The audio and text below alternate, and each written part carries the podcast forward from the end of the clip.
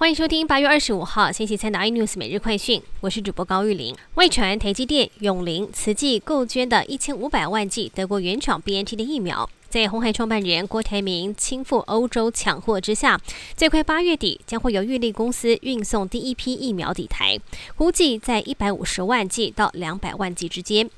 至于疫苗标签上注有“复必泰”字样，陈时中表示尚未掌握到货进度，但是也透露标签上有中文的字样，强调防疫是唯一的考量，还是会让这批疫苗来到台湾，但是定案之后还是要经过食药署封监检验才能够开放使用。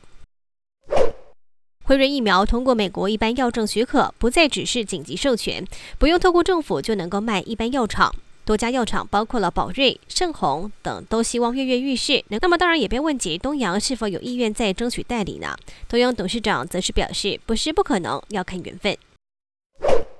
国内开打高端三天传出接种后死亡的事件，除了国内首例为桃园的陆姓作家之外，分别在新北、桃园及基隆各传出一例接种高端死亡个案，总共四位。而金龙旭这位四十多岁的女性，昨天上午十点多打完疫苗，在现场观察期间都没有问题，回到台北工作。但是工作到一半，突然之间胸痛不舒服，送台大医院急诊检查，晚间病情恶化，急救无效。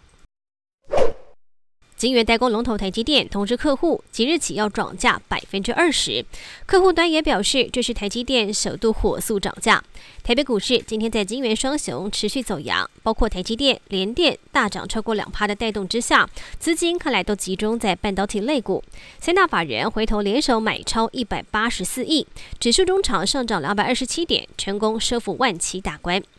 更多新闻内容，请锁定有线电视八十八 M G 五零四 i News 最正晚报，或上 YouTube 搜寻三零 i News。感谢台湾最大 Podcast 公司声浪技术支持。你也可以在 Google、Apple、Spotify、KKBox 收听最新 i News 每日快讯。